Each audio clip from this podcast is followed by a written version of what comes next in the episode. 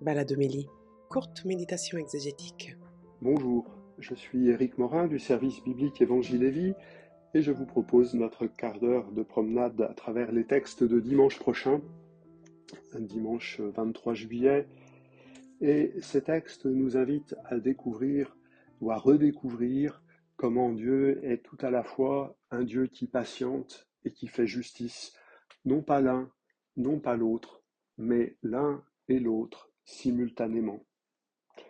Euh, pour cela, la liturgie nous propose en première lecture un extrait du livre de la sagesse, qui est une prière. Il n'y a pas d'autre Dieu que toi qui prenne soin de toutes choses. Tu montres ainsi que tes jugements ne sont pas injustes. vous voyez qu'on est tout de suite dans ce thème. Dieu prend, euh, prend soin de, de toutes choses, et c'est ainsi qu'il est juste. Voilà, c'est vraiment euh, cette affirmation qui fait euh, toute la force de la prière, de l'émerveillement. Cette, prière est, une action de grâce, une louange. Voilà, il n'y a pas d'autre que Dieu que toi, toi qui es capable de faire euh, justice tout en prenant soin. tu montres ta force, mais tu le fais sciemment, en réprimandant qui doit l'être. Euh, la maîtrise de Dieu sur l'histoire est la source de la justice. C'est parce qu'il est capable de prendre soin de toutes choses et qu'il le fait avec maîtrise, avec force, c'est parce qu'il exerce cette maîtrise que Dieu peut être juste, que Dieu peut déployer à la juste mesure de ce qu'il convient euh, sa force, ses bienfaits sur qui il veut. C'est parce qu'il est puissant qu'il peut être juste. C'est euh, un peu la réponse que donne ce livre de la sagesse à cette question. Euh, ce livre de la sagesse est écrit au premier siècle avant Jésus-Christ. C'est un des derniers de notre Ancien Testament. Il est écrit vraisemblablement à Alexandrie par un sage, un quelqu'un qui est versé dans les Écritures, mais qui est aussi versé dans euh, les sciences de son temps, dans les, dans les philosophies de son temps. Il les connaît et il veut dialoguer avec elles. Il veut dialoguer pour montrer aux sages de son temps, aux sages païens de son temps, que le Dieu d'Israël est le seul. Et qu'il faut chercher la sagesse, qu'il faut la demander et qu'on peut la contempler. Euh, alors pour ça, il va faire un résumé de tout le livre de l'Exode sur la fin du livre. Voilà voilà comment Dieu, à travers les épisodes euh, de l'Exode, montre et sa justice, il a fait justice à son peuple, et en même temps sa puissance, qu'il a, il a pu libérer son peuple. Il a fait justice envers les Égyptiens idolâtres, et il a montré sa puissance en libérant son peuple de la maison de servitude. C'est une constante dans tout le livre de la sagesse une des particularités de, ce livre, c'est du coup d'être capable de, de faire réfléchir sur qu'est-ce que c'est que l'idolâtrie.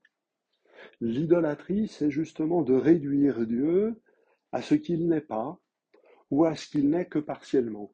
Il y aurait une idolâtrie à faire de Dieu un Dieu tout-puissant, un Dieu juste, mais pas un Dieu qui prenne soin. Il y a une autre idolâtrie qui consiste à faire de Dieu un Dieu qui prend soin, mais qui ne fait pas justice. Euh, voilà, euh, c'est pour ça que pour s'exprimer euh, au milieu du livre, notre auteur a besoin d'une prière pour dire il n'y a pas d'autre Dieu que toi.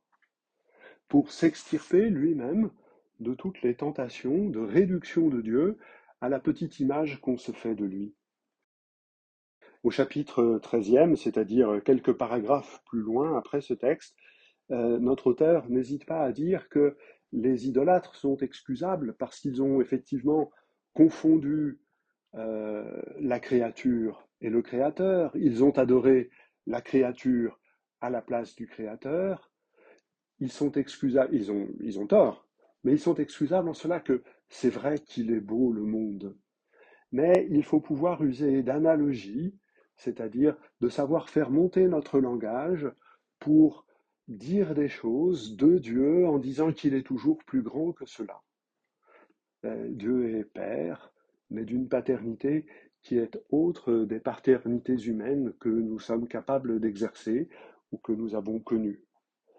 euh, il y a un exercice dans la prière qui apprend à élever les mots pour qu'ils puissent dire quelque chose de Dieu, pour qu'ils puissent le tutoyer.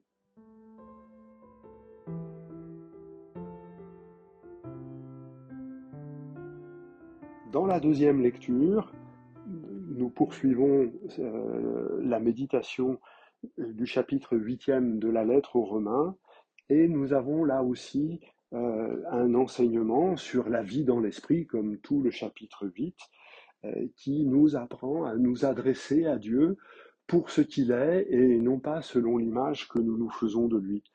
Et pour ça, nous ne savons pas prier comme il faut, oui, on prie toujours à, à l'image que nous, nous faisons de Dieu, mais l'Esprit Saint vient au secours de notre faiblesse. C'est l'Esprit qui vient prier en nous pour nous rendre capables de prier le Dieu trois fois saint. Et comment le fait-il? Il le fait par des gémissements inexprimables. C'est là où il nous faut nous rappeler euh, euh, le texte de la semaine dernière. La semaine dernière, c'est la création qui gémissait, euh, c'est l'humanité qui gémissait, eh bien, et on disait que il fallait que euh, les disciples de Jésus soient capables d'élargir leur peine aux dimensions de la peine du monde et de la joie également. Eh bien, l'œuvre de l'Esprit, c'est cela même, euh, intercéder pour l'humanité, pour le monde, en unissant nos propres gémissements aux gémissements du monde, en élevant notre espérance on ne voit pas bien ce qui euh, encore sont l'avènement de tout ce que Dieu nous a promis, élever notre espérance à la hauteur de ce que le monde espère également et à la hauteur de ce que Dieu espère pour le monde. L'expérience de l'Esprit Saint, c'est d'universaliser notre prière. Un homme, une femme qui prie, c'est-à-dire qui prend simplement du temps pour Dieu, laisse l'Esprit travailler en lui. L'image que j'aime bien, que j'ai peut-être déjà utilisée dans ce podcast, c'est l'image de la perfusion. Euh, pour soutenir quelqu'un, euh, on lui met une aiguille et on, irrigue son corps avec le produit euh, que l'on veut lui mettre. Eh bien, un homme, une femme en prière, c'est cette seringue par laquelle Dieu peut mettre le monde sous la perfusion de l'Esprit Saint, sous la perfusion de sa paix qu'il veut donner quand nous acceptons de prendre ces quelques instants en pensant à Dieu et en l'aimant, c'est comme ça que parle Charles de Foucault de la prière, alors l'Esprit Saint, à travers nous, s'infiltre dans le monde pour irriguer le monde de la paix. Devant cette activité, nous avons euh, deux possibilités, deux demandes. La première, c'est d'intercéder, c'est de dire voilà où nous voudrions que cette paix puisse arriver, sur cette situation du monde, sur ce conflit, sur cette demande de justice de certains, sur telle ou telle personne que nous connaissons, que nous aimons ou que nous n'aimons pas assez. Et puis, il y a la demande que, au passage, hein, si c'était possible, puisque la paix pour le monde que Dieu veut lui donner passe à travers nous, pourquoi ne pas la goûter, nous, au passage hein, C'est l'expérience de paix, de sérénité que nous pouvons connaître dans la prière. Ça ne se produit pas toujours aussi simplement que ça, mais euh, fixer les yeux sur Jésus, lui qui euh, donne, euh, c'est lui qui nous donne l'Esprit Saint. Fixer les yeux sur Jésus, de le voir lui porteur de l'Esprit, animé par l'Esprit, uni au Père par l'Esprit, peut nous aider à goûter consciemment cette paix que Dieu donne au monde qu'il donne à travers nous, puisque nous acceptons de faire de nos corps l'intermédiaire pour ce don, et que l'intercession pour le monde soit aussi pour nous source de joie. La grâce, la joie de la prière, c'est aussi de se savoir connu de Dieu, de savoir que nous sommes sous son regard, et en fixant les yeux sur Jésus-Christ, nous pouvons laisser cette conscience grandir en nous. À travers cette expérience de la prière, telle que Paul la suggère très rapidement, euh, nous faisons l'expérience d'un Dieu qui pourvoit aux besoins de chacun selon son dessein, c'est-à-dire dans la justice.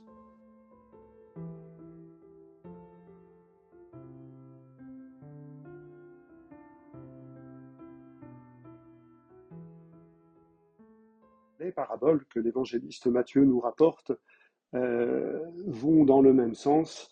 C'est d'abord la parabole dite de l'ivraie, où donc quelqu'un a eu la malencontreuse idée euh, de semer du, mauvais grain euh, dans un champ qui était pourtant bien ensemencé de bonnes graines et de bons froment.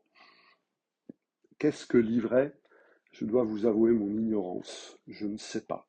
Par contre, une chose que je sais, euh, je ne suis pas capable de distinguer euh, l'orge, le blé et l'avoine. Alors comment voulez-vous que je sache ce que c'est que l'ivraie? Par contre, je sais que dans le texte grec, l'ivraie, ça s'appelle littéralement la zizanie. Alors ça, semer la zizanie, je vois bien ce que c'est. je trouve que c'est presque dommage qu'on garde pas cette expression-là. Voilà, il y a des gens qui sèment la zizanie et cela empêche le royaume de Dieu de venir à fleurs et à fruits, comme la, liturgie de dimanche dernier nous aidait à le méditer. Alors qu'est-ce qu'on fait? Eh bien nous, on va mettre euh, des intrants, on va mettre euh, des produits pour tuer les mauvaises herbes, on va les arracher, la sagesse de Dieu Tout-Puissant qui fait justice, qui pourvoit aux besoins de chacun, consiste à dire touchez pas. Vous pourriez euh, altérer, arracher la belle et bonne semence. Mais on fera justice à la fin. Et donc la, parabole que Jésus nous propose est une parabole qui nous prend à contre-pied, à contre-sagesse. On ne fait pas ça pour entretenir un champ. Mais Dieu, lui, fait comme ça pour entretenir le monde qu'il ensemence de sa parole pour qu'elle puisse croître et porter du fruit.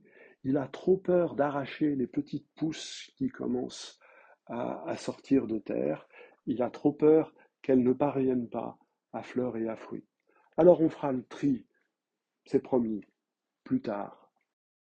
Deux autres paraboles au milieu euh, nous invitent à réfléchir à cette situation